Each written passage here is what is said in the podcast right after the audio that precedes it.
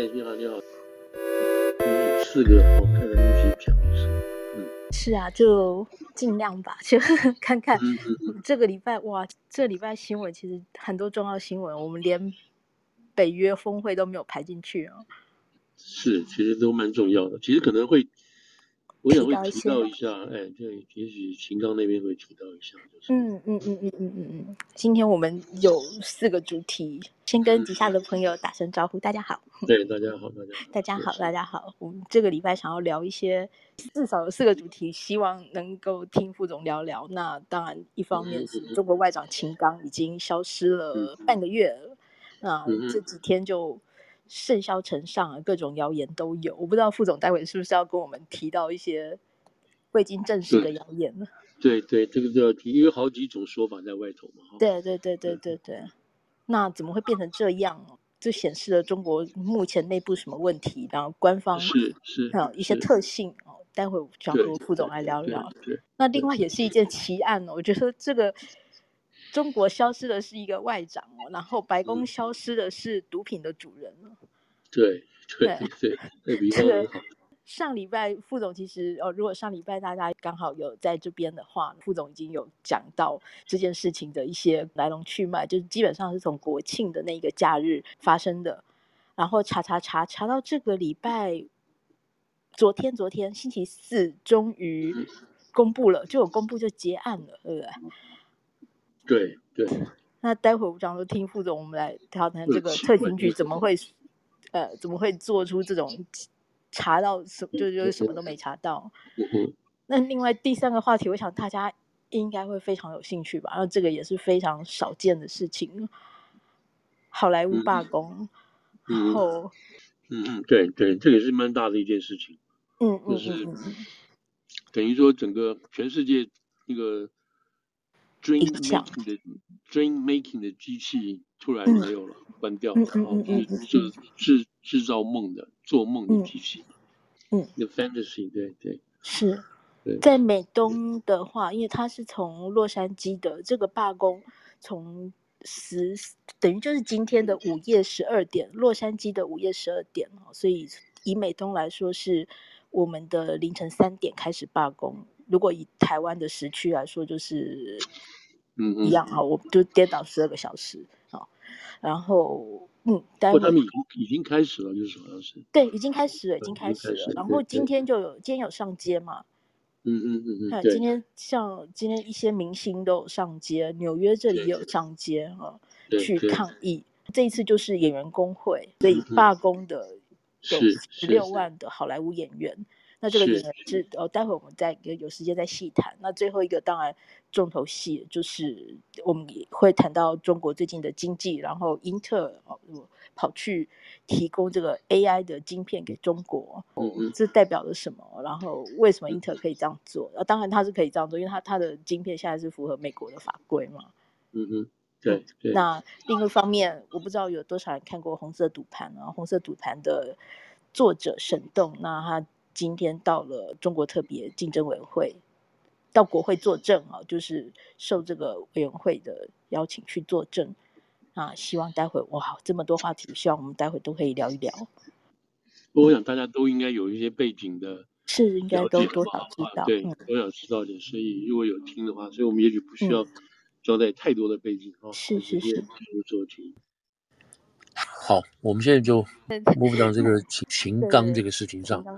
我先说这个，这个当然是一件非常非常奇怪的事情，也是一个非常丢人的事情啊。就是你这个所谓自称大国嘛，哈，这个大国，你的外交部部长、外交部部长失踪这么久啊，就就就就就是这样子，就是这样子。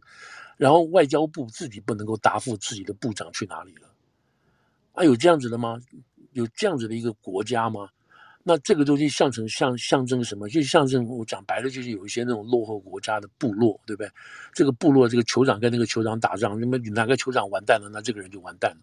就这个不是一个这种制度化的，不是一个你知道有规范性的这种制度化的这种任期跟任命，他就是靠一两个人或者由派系弄完的话，你说下说下台就下台这种事情，而且不给人家任何交代。所以这个就是一件，这个是一个非常落后啊，因为他们因为他们不用对人民交代，对他不必交代，他不必交代这种事情。所以这是一个非常非常落后，就跟非洲那些土著国家，你知道任命这个部长，然后明天就不见了，你知道这种事情是一样，你也没什么好解释的，也是因为他们的内部斗争这样子。所以这个从从你不管从左边右边哪个角度来看，这个真是一个非常落伍的一个一个一个国家治理的象征哦，这是百分之百就是什么就是这么糟糕。你不可能不给一个解释嘛，哈，这个国家这么重要，不管是生是死是病不可能，所以我们先把这个摆在这个前面。那你像全世界基本上就愣在这个地方看进去，就是说，那种小国家不讲话，那美国这美国这边可能心里有数了，你知道，美国可能都心里有数了，或美国一定会给告诉欧洲几个重要的盟国，搞不大家都心里有数了，什么意思呢？就你们里头在吵架，吵什么架我们不是那么清楚，但是你们里头在吵架。就是这样子的，这样子一个客气的遏制这种克制性的表现，但知道你们有问题，所以这个是一个很很，我个人觉得是一个非常非常丢人，从外交上来讲非常丢人的事情。我都不知道那外交部发言人站在那边，怎么有脸去回答人家这些问题啊？你知道，就是说，哎，你的你身上有一个，你身上的衣服破了一个洞啊？你知道怎么回事吗？啊，我不知道你在说什么，我没有注意到。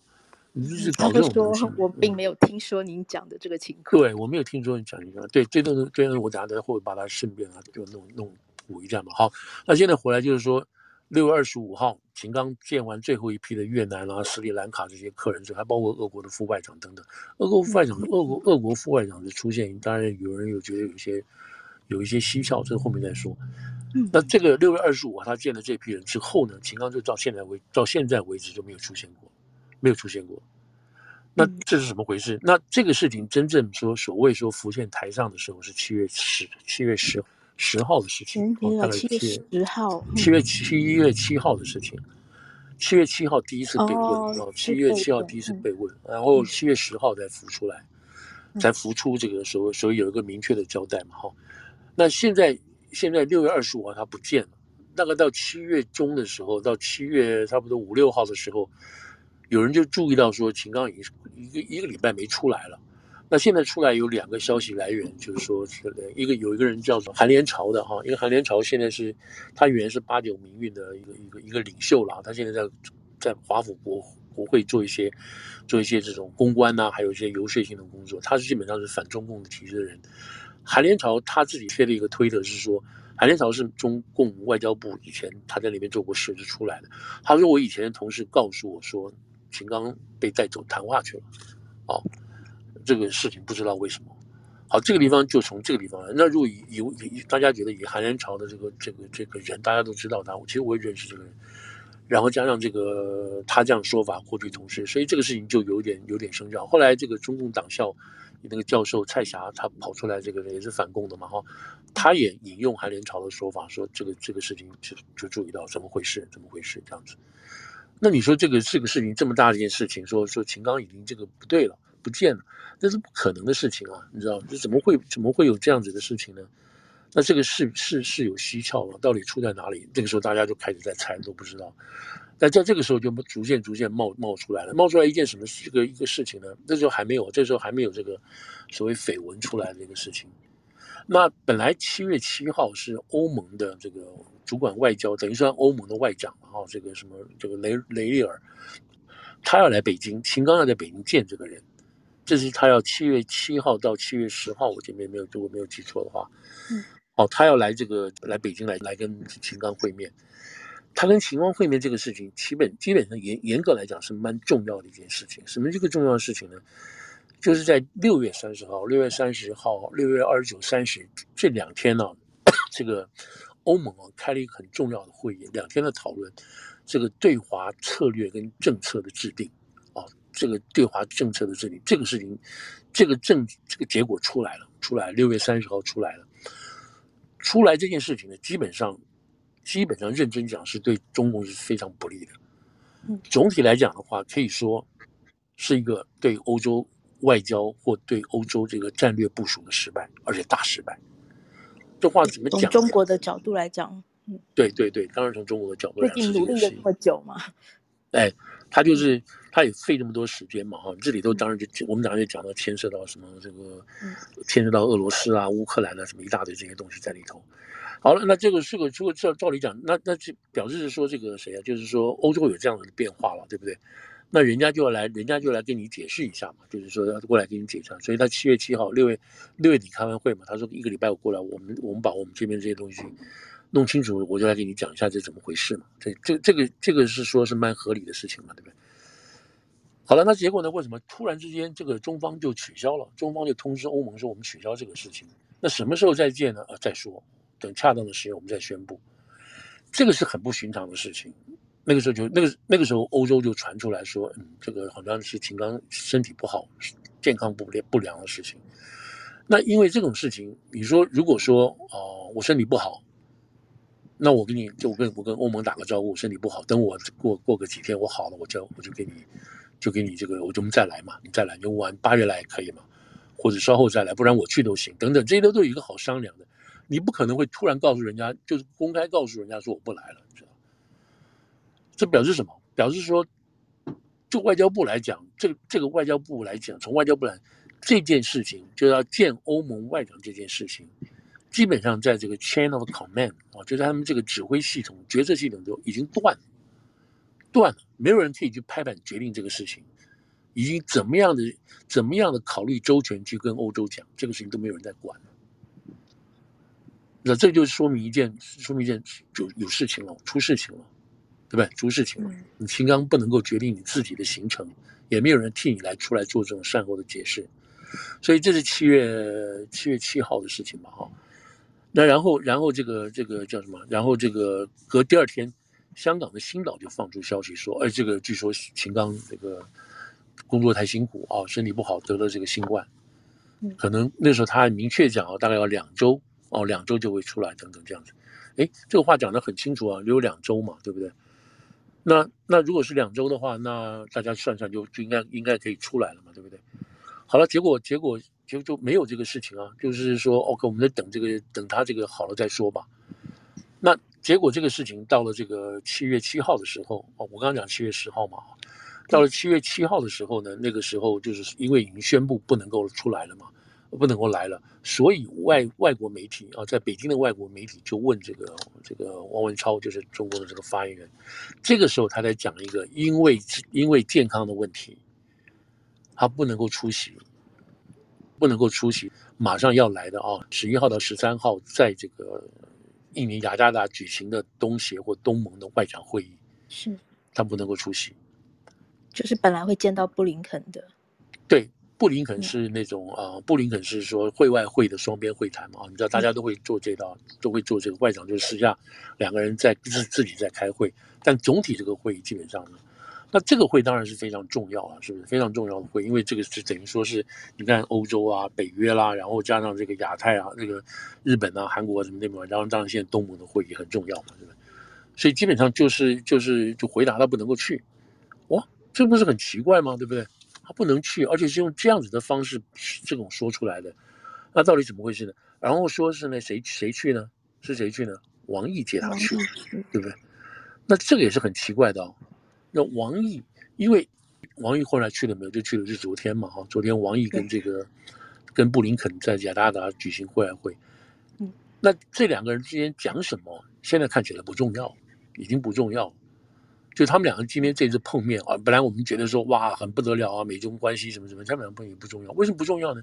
因为他们外面他们人员分析说，就这个位阶来讲，王毅现在的位阶是属于这个对外办事处对外办的主任中央的位置，而且他做过这个外长啊什么什么这些，所以他在党里头的这个资历啊，党政的资历，他都很高。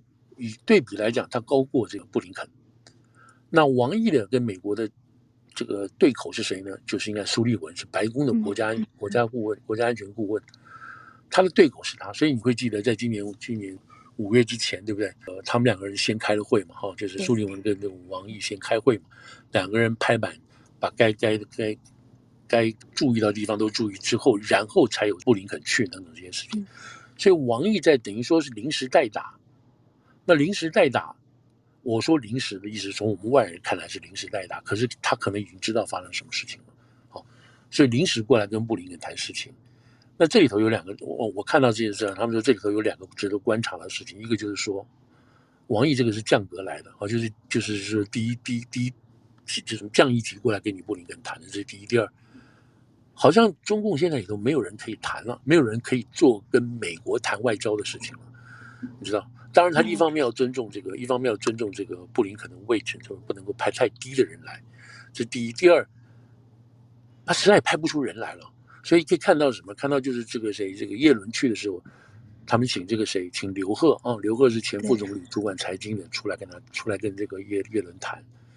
那这个时候也是什么？也是这个中共央行正在交接过程当中，对不对？有看到那个郭什么郭郭，呃郭郭公胜吧，是不是？郭公胜这个新的这个这个这个这个新的这个这个呃党委书记，再加上可能会接这个央行行长这样的事情，所以那边在这个财政在交接，然后让叶伦来看看，然后刘鹤出来讲。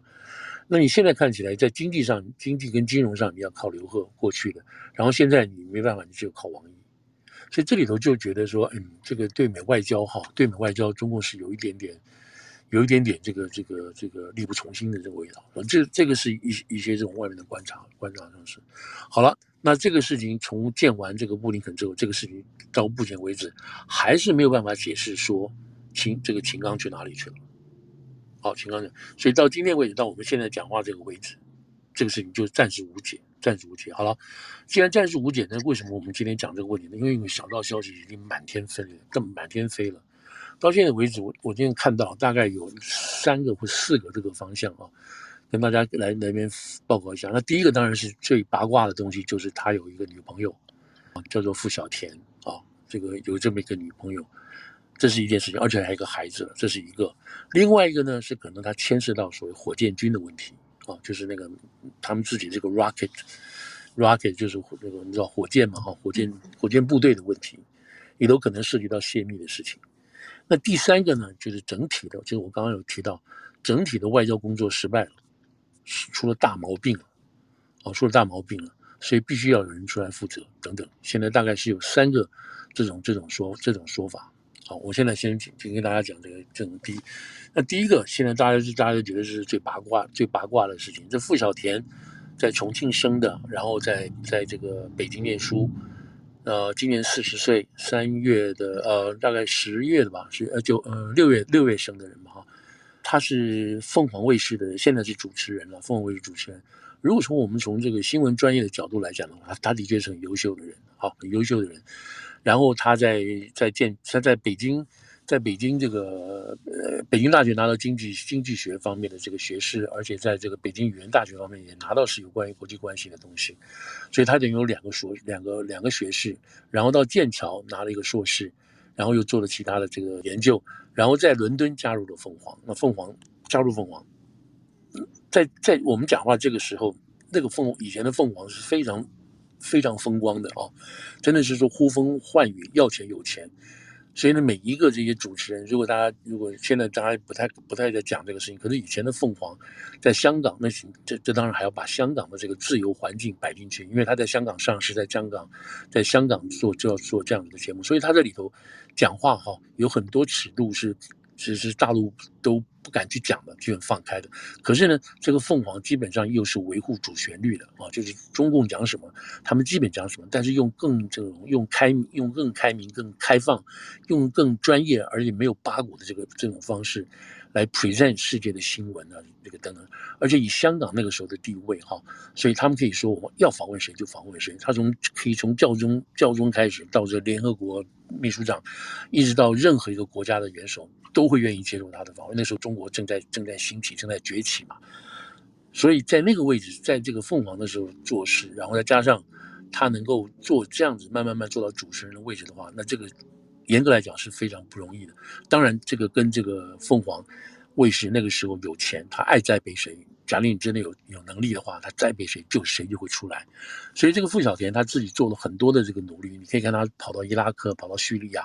等于作为一个女性的战地记者跑来跑去等等的，所以她的的确确怎么讲？她先她的这个胸前是挂满勋章的啊，勋章的，是有新闻新闻的勋章的，所以他是一个很很很优秀的一个一个一个一个记者。尽管他讲的东西都是主旋律，但不管这是一个专业的问题。后来那么他就在在这个在这样做嘛，后来一直就是还在这个，后来就主持节目，在这个主持节目的过程当中见住很多人很多人。那秦刚呢？秦刚是在这个二零二一年的七月的时候啊，二零二一年七月的时候调到来这边做驻美大使。那秦刚这个人的发展是非常非常快的，所以大家一直觉得他有有背景，说他是李铁映的儿子啊，所以是因为因为有很大的这个背景啊什么之类的，对，等等这些这些说法了，但是好像又没办法获得百分之百的证实的。那个他妈妈姓秦啊，所以也许他用这个名字跟母姓，嗯，哎，跟着母姓出来的。那但是从他的这个发发展的轨迹来讲，是动作是非常快的啊，这是非常快的。像他这个先去做这个接接替那个张晓月哈，张晓月去做那个发言人，从发言人开始做起，然后又到美大师，然后做礼宾师，这他这个每个位置大概都做了两年，两年不到左右就换位置，就换位置。后来这个在这个礼宾师兼这个跟新闻师相关的地方，就换到做了副部长，副部长之后又做了到就开始接驻美大使了。所以这个速度是非常快，所以有人认为说他背后是有一些一些不同的这种力量哦，在一直在撑着他。那他自己本身也优秀，他的英文非常非常好，等等这些事情，所以就把他派到美国这边接替崔天凯作为这个驻美大使。那么这个傅小田呢，据说是在二月，就二零二一年的时候，二零二一年对，二零二一年的时候三月的时候呢，他来到华盛顿。对于这个，对于这个秦刚做了一次专访，所以现在网上如果有看到他跟秦刚啊，在在这个好像在华盛顿这个首都这个地方做做访问，然后有这个后面的背景等等这些事情，现在有人回去看说，你看他们两个人之间就有点不太不太自然哈，有点含情脉脉那种味道等等这些事情，你现在回去看，大家搞不好什么都看得出来。大家啥？对啊对，现在怎么看都觉得很有味。对对对对对，你就觉得你去捕风捉影都可以随便。他是二零二二年，对不起，二零二二年三月啊，二零二二年三月去访问秦刚的，去访问秦刚，因为这个这个时候后面要讲一些相关的这个他什么怀孕啊、生子这个时间等等这样的啊。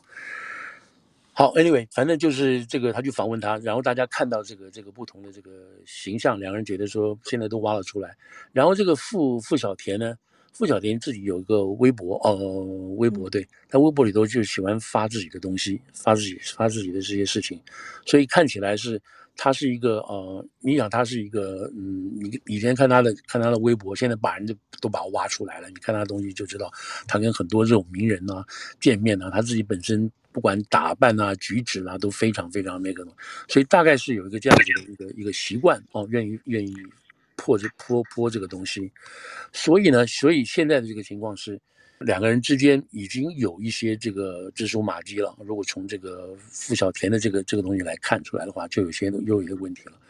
所以呢，二零二二年就是去年三月二十三月二十号，三月二十号的时候，那么他就就访问了，在访问了这个凤凰，秦刚接受他在凤凰卫视这个风云对话里头这个访问，这是二零二二年，就是去年三月的时候。啊，他去访问他。那在今年四月，从三月到四月了，他陆陆续续贴出来一些一些什么事情？今年的事情哦，陆陆续续出来贴出来他跟他儿子的照片。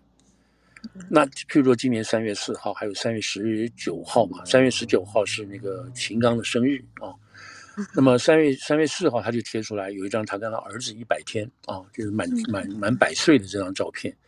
那这张照片呢，在他在那个微博里头，是他在加州。拍的，跟他爸爸妈妈在一起拍的，所以有人去推，他三月份这儿子满百天，满百天，满百天，那他应该是在什么？二零二二年，对吧？二零二二年十一月生的，然后应该在二零二二年的一月，一月怀孕的。嗯，好，二零二二零二二年一月怀孕的。我们刚刚有提到，他在二零二二年的三月去访问了秦刚，所以如果大家来推的话，就是说，所以他们会觉得说两个人那个那个拍照片不自然，啊，不自然原因为什么呢？就他应该知道，可能是两个人关系已经非常密切了，非常密切了。所以有一些这些这个蛛丝马迹在这边出来，说明他们两个之间的关系，就是从他这个这个谁付小田本身的这个推文啊，那个博博博博那个微博里来看，哎，有一些有些这个事情不一样，也不太一样。例如他是还说，他说在三月份的时候他还有那陆续就还有贴了，他说他的爸爸，我这个儿子的爸爸不是美国人。他说你们有人一直在那边乱讲是美国人，其实我告诉你不是美国人，你看他像不像美国人？他说我这我我这不是我的外国宝宝，就是估计他就做中国人了。然后他说我们就要回去了，就要回去了。所以他最后一次贴文是四月十号，四月十号就是他要从洛杉矶回去的时候，回哪里？回中国的时候。那这个时候，你看三四月十号，那时候秦刚在一月份，秦刚一月份已经回去了，就回去了。所以三个月的时间，等于说他就等于说休了小孩，秦刚就回去了。这个时候，这个是这个是就哦，其中里头他还提到，在三月份里头提到什么？他在最近在吃一个抗抗忧郁的药，这个傅晓田在吃抗忧郁的药，他说效果不是很好，等等。这说明什么？说他生了小孩一百天左右。他的心情也好，各方面也好，都有一点不是那么顺利。那他在十九号，他贴的时候，十九号就是秦刚生日，有人有人真的去查了，就是刚好秦刚的生日，他就说了一些什么事情呢？说了一些是说，他说其实在这他自己写的这个文章里头，他说什么？他说，他说你真正关心一个人的话，你不见得希望他能够升官发财，或者是平步青云。而是你希望能够跟家人，希望他能够跟家人站在一在一起，自由自在的家人团聚，一起看日出日落等等这些事情。诶，这个话就讲得很，他们现在真的是会叫什么叫做升官发财，什么叫平步青云？那是不是暗示暗示什么？在三月十九号秦刚生日的时候，那秦刚那时候已经回去了嘛？对。是不是？是不是？好像他们就把这个东西对在一起，就是他，对对对，对对对，现在对在一起就是就是这么回事，你知道，就是就是这么多回事就是了。嘿，那就大家觉得说，嗯，这个不是这个。这个这个反正就是他有生了孩子了等等这些事情。如果大家现在我不知道我还看不到这个，他们说后来现在最近一段时间这个谁啊傅晓田就没有再没有再再贴东西了。好，没有贴的东西呢，那下面就下面这个这个重头戏就来了。现在传说第一，传说第一就是第一个，傅晓田回去之后被抓了，他被抓了，被抓的时候呢是因为他是可能涉及到间谍案。嗯。那么再往前再推，说他以前跟这个澳洲的总理啊，澳洲这个总理有有有有不正常的关系。那么北京知道了，就拿住这个事情去威胁澳洲总理一些事情。哦，所以澳洲那个时候，二零差不多二零一九年的时候，好像是好像那个时候，所以跟中国之间就有一些很不寻常的这些互动。整个澳洲、澳国、澳澳澳这个澳洲跟中国之间的互动，所以这里头是不是有涉及到泄密的事情等等？哦，这是这是这是一种说法。那么由于在查这个傅小田这个过程当中呢，就查出说好像跟秦刚也有关系，所以秦刚也被去查，所以这是一种说法。好，这是第一种说法，这是第一个，还有小三。那个这个秦刚他有他有一他有太太啊，还有一个孩还有一个儿子嘛，都都很大了。嗯，那所以这条线是现在目前这个说法。哦，他有一个女朋友，女朋友被抓，因为涉及间谍，然后查出来跟秦刚有关系，这是一种，这是一种。第二种说法就是我们刚刚讲到的是说有关于这个火箭军的事情。那火箭军的事情，这这个新闻最早的新闻我看到，为什么呢？在去年，嗯，去年十月吧。去年十月一件什么事情？就是真正是我我也去台北的《自由时报》都都都报道这个新闻，就是说美国公布了，嗯，中共火箭军的驻备的啊，这个驻防的这个位置啊，靠东海岸这里面的位置，位置不光是光位置哦，里头还有谁是指挥官，指挥官干什么，他做什么，还有什么电话号码，什么东西，详详细细的写得非常清楚，每一个地方每一个这个位置都有。这个那个时候我们刚刚看出来的是说，是美国是美国的一个一个一个智库啊，一个智库所研究出来的事情。那这个就是这个就很奇怪了，你知道？那这个怎么会这么详细的事情呢？嗯，这个事情怎么知道呢？这个东西，你如果说是他们说是说从公共这个他们发表这个这个这个报告的人说他们是从公共的 open source 拿到的。但是这种专家认为说这是不可能的，你不可能从从这种公共硕士中拿到这么详细的这个这么这么详细的东西，名字啊、地点啊、指挥官啊，什么都是这样子。那这个就就很奇怪了。这个这个整个报告大概两百多页啊，是中共火箭军的呃组织结构等等东西，你知道，包括人事啊、部署啊，还有后勤啊，什么地方都清清楚楚，指挥官的名字还有中英文名字都有出来，这看起来基本上就人都是傻了。这个东西基本上是一个秘密的东西，你怎么可能会会公开呢？好了，那现在就开始来查这个事情，那这样就开始查，在这个查的这个过程当中，陆陆续续火箭中共这个火箭军里头本身真的出事了，出了什么事呢？第一个，这个火箭军的这个这个这个呃现任的啊现任的总司令叫做李玉超。他在六月二十六号被带走的，被带走去去问化学的，现在不知道到哪里去了。那李玉超的儿子在美国念书，在美国念书，所以李玉超的儿子这边就变成这边这一段就是在造文章了哈。李玉超的儿子是不是被美国这边吸收了？而从他爸爸那边拿到一些什么文件，然后这个文件又给了美国人。就这个地方是一个，这个地方是一个，是一个，是一个大家在猜的这个东西。反正现在知道是李玉超的的确确不见了啊，是不见了。那在之前呢？这之前今年三月啊，就是当然我们就是说这个说是好像去年六呃去年十月份出来的这个报告。那今年三月，今年三月过来呢，这个火箭军很大的人事变动，很大的人事变动。像以前的这个国防部长叫魏凤和，如果大家记得，就是现在这个李什么李什么福啊。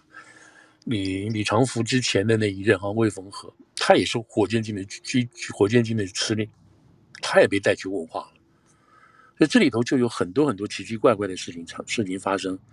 那结果呢，有一个真正的有一个事情是真的，就七月六号，七月六号这是传出来的，习近平跑去东部战区视比视察的时候，火箭军的副司令这个人叫吴国华，说是当天晚上自杀。但是官方说他是这个这个脑溢血死亡的，嗯啊，我有我有看到他们这个就是网上在传的，好像一个普告的事情这样子。那个这个人吴国华，所以火箭军里头好像人是非常奇怪啊，非常奇怪。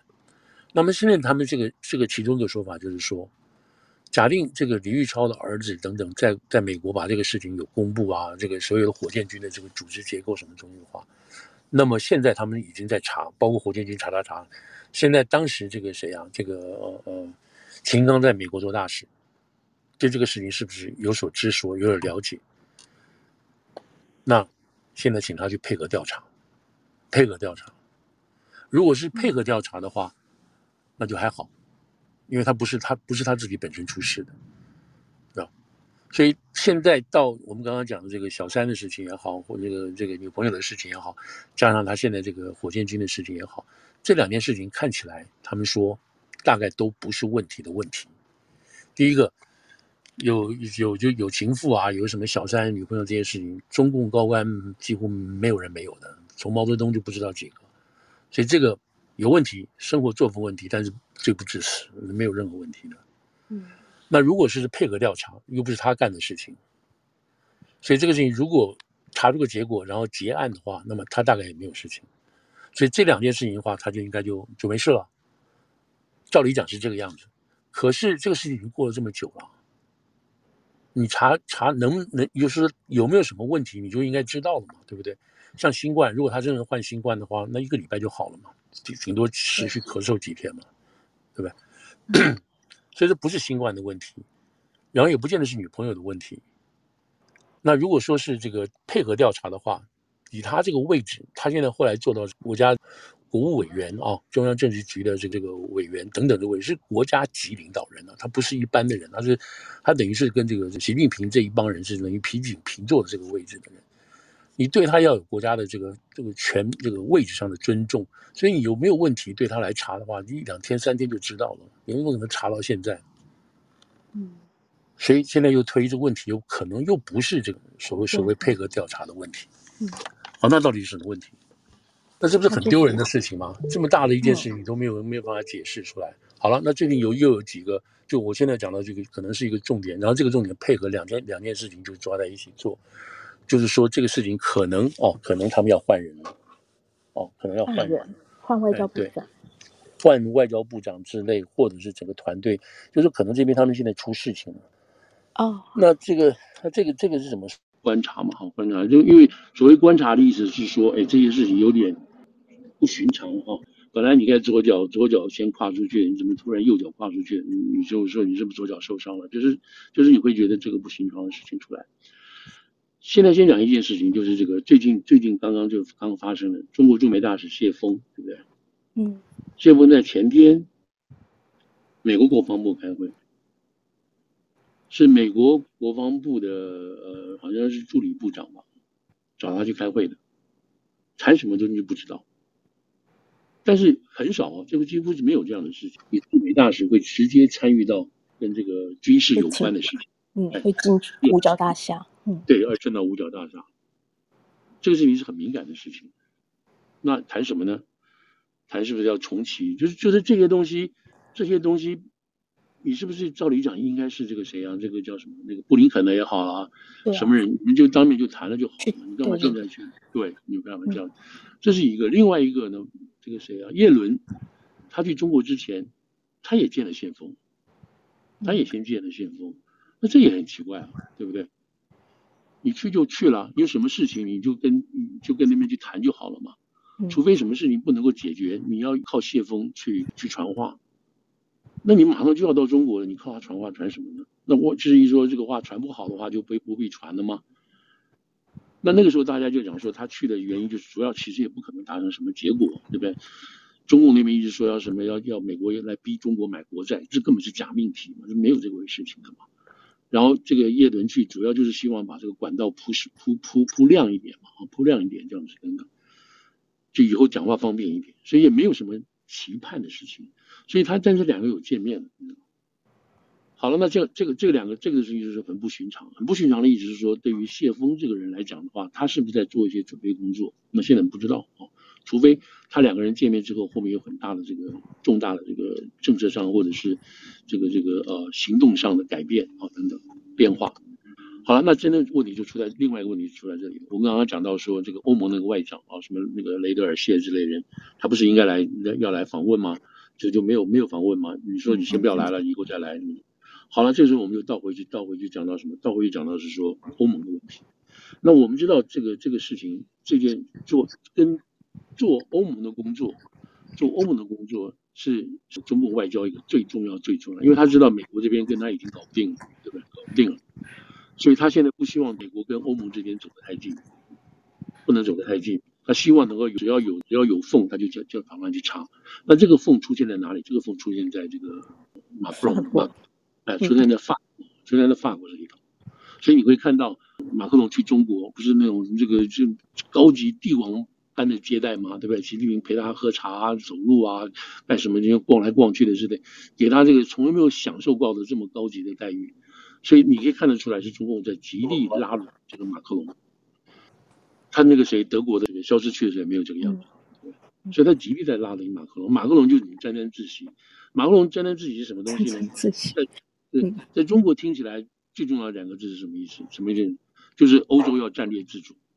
这个听起来觉得 OK。你既然要战略自主，表示什么？表示你不要跟着美国走。那好，那我们就在这里边开始下手，就开始下手。所以你会看到这些整整这些这件事情出来哈，这些事情都基本上都说明说，还包括那个叫卢插野、卢插野这些讲话什么东西的。这些事情都说明说，中共一直想办法要在美国跟欧洲之间要要要做尽可能的离间这种事情。但是呢，但是什么东西呢？我们本来今天如果要讲这个题目，就讲的是说，那现在促成这刚刚这个北约峰会结束嘛，这个关系好到不行，美国跟这个北约之间的关系是好到不行了嘛？那是谁把这个事情撮合在一起的呢？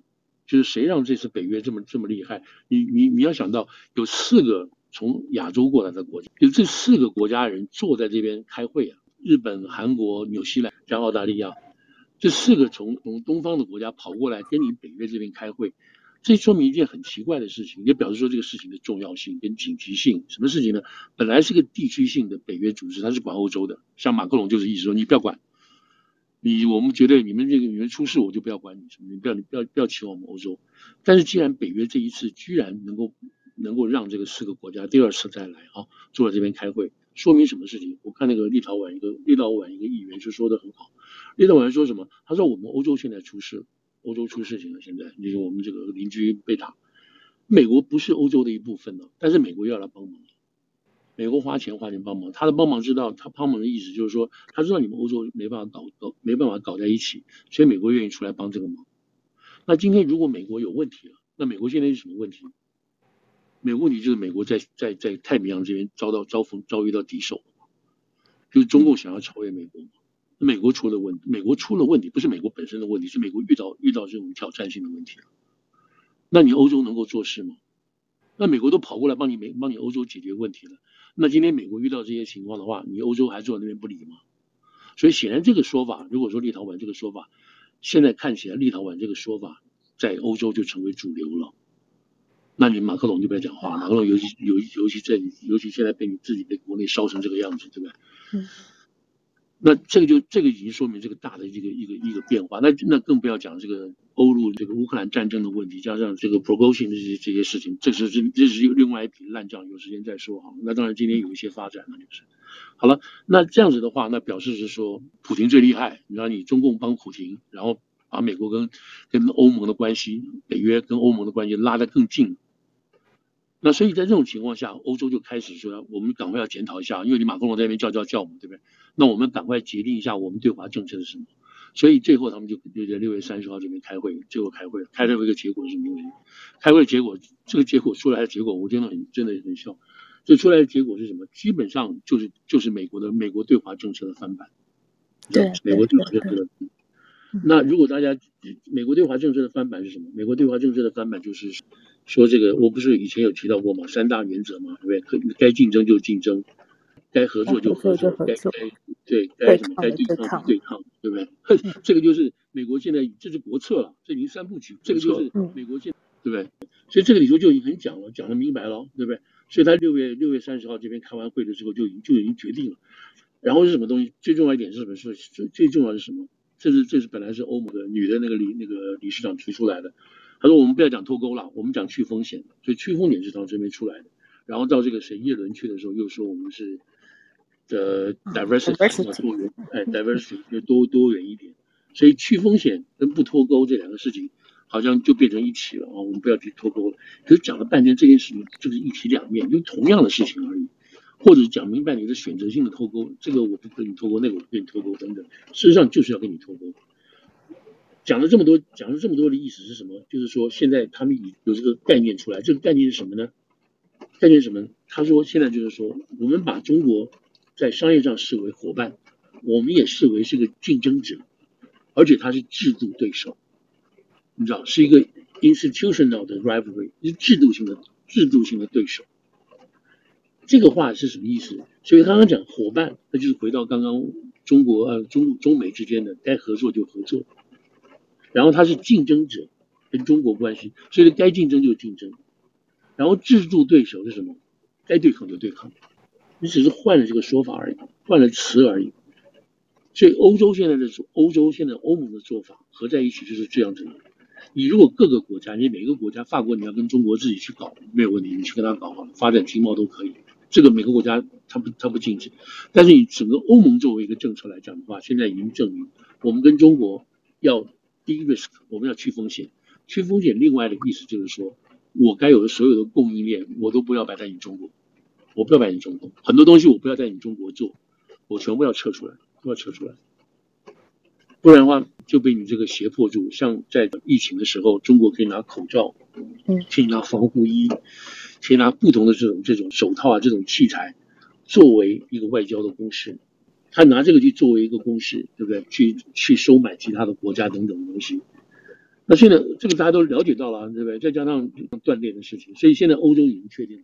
好了，我现在把这个就就 wrap up 起来，就是说，欧洲在六月三十号就做了这个决定，这个决定基本上跟美国是一样，我跟美国站在一起，我们只是说法不一样而已。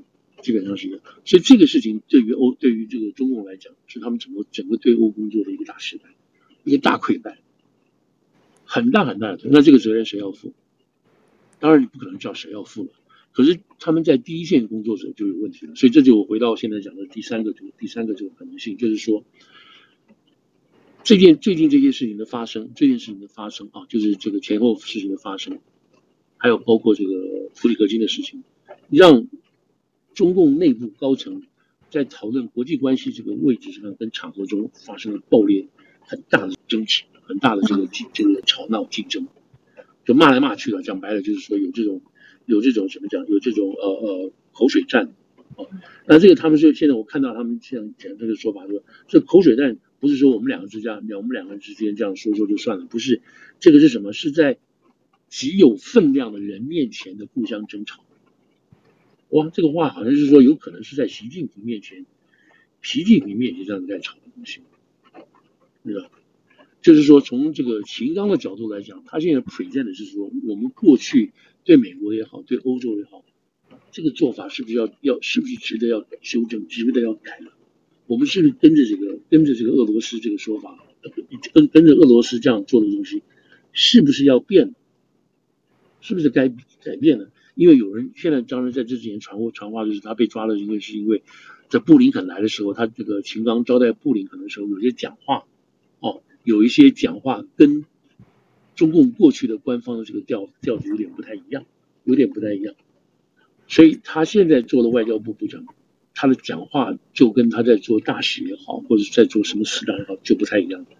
他而且开始坚持他自己的看法，就说在这个地方，这个地方就发生了一些发生了问题，发生了问题。然后更好玩的就是这里又冒出来一个，这个我实在不太敢相信，说这个这些变化啊，这些变化很大一部分是俄国人提供的资料，俄国人提供的资料，对。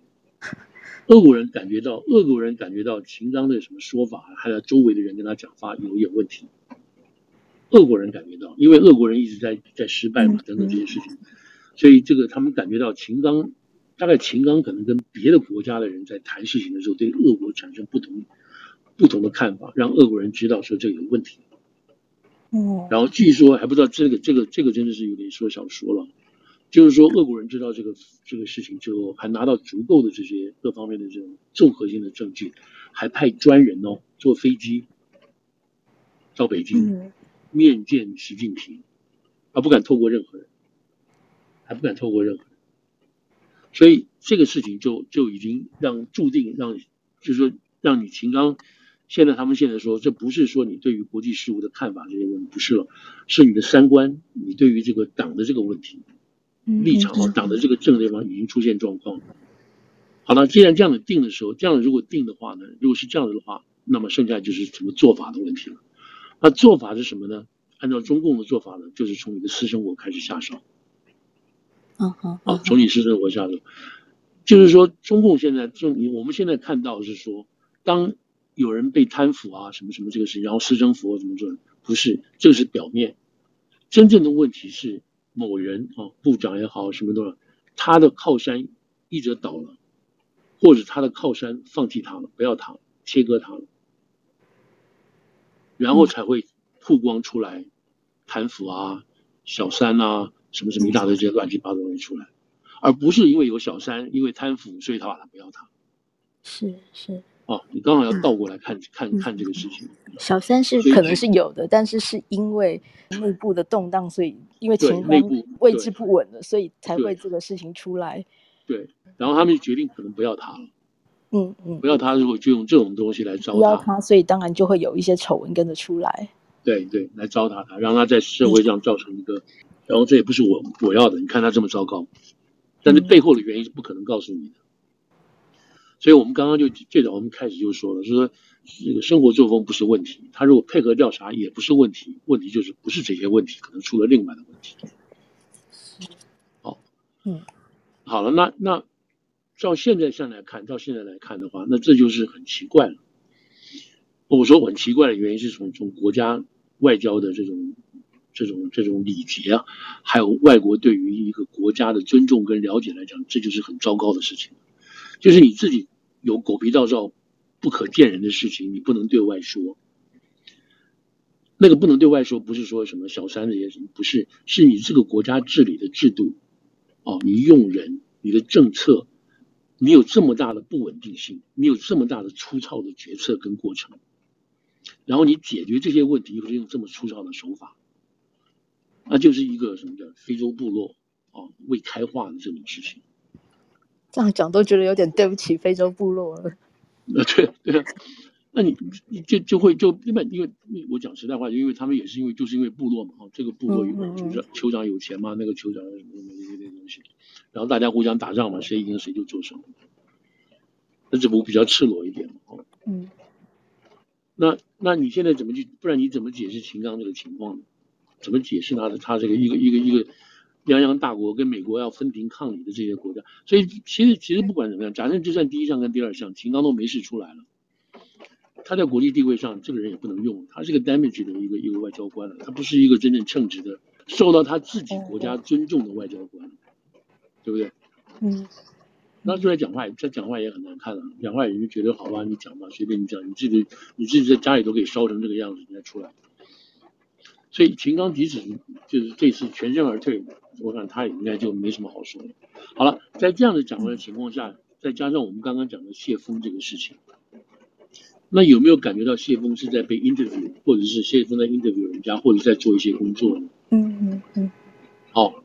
因为谢峰的，我们再早最早前，谢峰的资历也不差，他在美国也担任也担任过公使啊什么之类，他在他也是在美大师做过，所以他基本他也是属于战狼型之一了啊。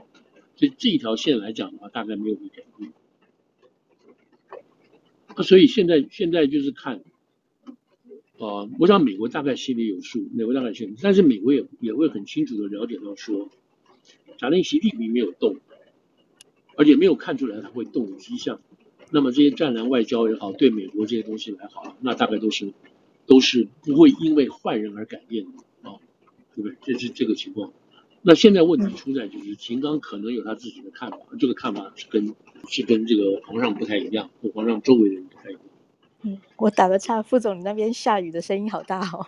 哦，真的，我们这边也是，这么明显，现在就是在下，对，我们这边现在大概大概这一阵就过去了，对，大概希望一下了 五分钟就过去了，对对对，是，跟他解释消这个消不掉，消不掉音，对，没办法，这个大概就是对，这个大概就是这个秦刚秦刚现在的这个情况了，嗯嗯嗯嗯，嗯，我我我我个人只是觉得很难堪了，只是觉得很难堪，就是因为现在。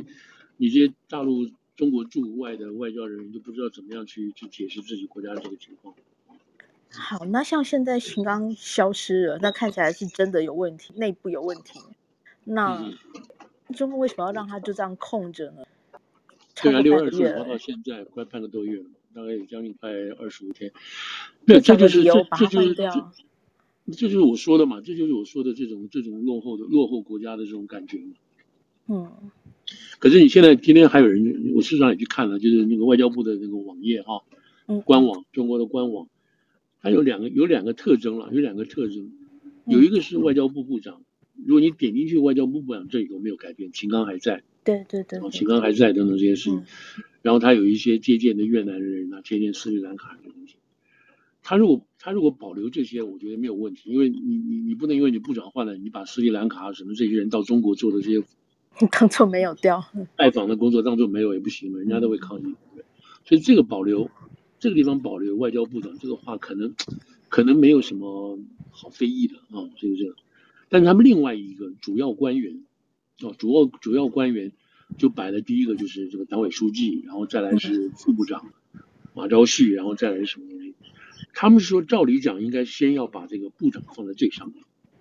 啊、哦，单独一张照片放上面，然后后面开始下面就是像那个格子状的啊，摆这个党委啦，然后再摆副部长，然后主管什么主管什么这样下来。但是没有这样做，但是也没有人去比较之前是不是这样做。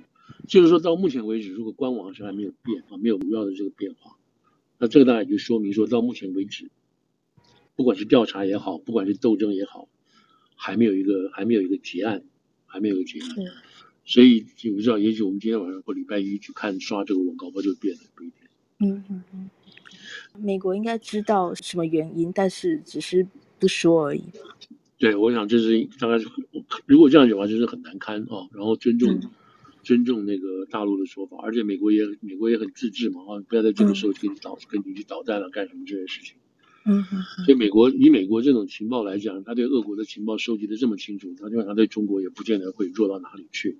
嗯，所以，所以我想，美国真的是有一些说法了，已经知道。而且，你看美国主流的媒体到现在基本上都没有就这个事情，没有在，其实都是中文的媒体，中文很热闹。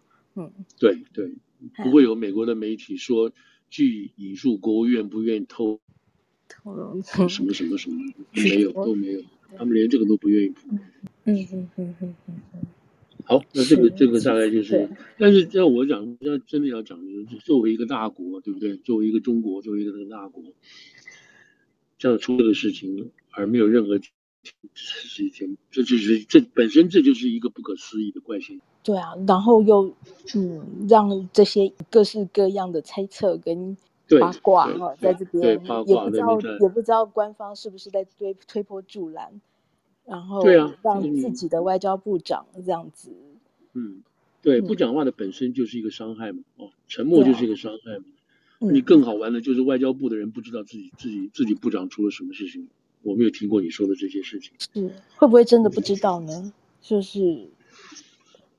不是他们在准备记者，他们在准备记者会之前，大家都这个他们自己的这个新闻办也好，或者是外交部里头人都应该会跟这些有些这个来往嘛。而且记者也会私下问他们说：“哎，你们这国部长好久没有见了。”所以我要是真正工作人，他应该也知道说，这个国际媒体在注意这些事情，对不对？嗯。而且很多搞不好别的国家在托托媒体在代位也不一定，对不对？嗯嗯嗯嗯嗯嗯嗯，对。所以这个是很很糟糕的一件事情。的确，总之，副总大致上现在有三种猜测，一个一其实不会是因，而是果，就是情妇的事情，然后另外一个是火箭军的事情。但火箭军如果只是调查，他应该也不会消失这么久，所以只剩下最后一个可能性最大，就是中共内部因为想法的冲突，所以现在里面在发生大事情。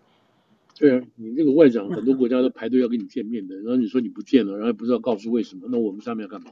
嗯哼哼，然后这其实原因就是在欧盟这边的战略大失败。对，现在是怎么推测。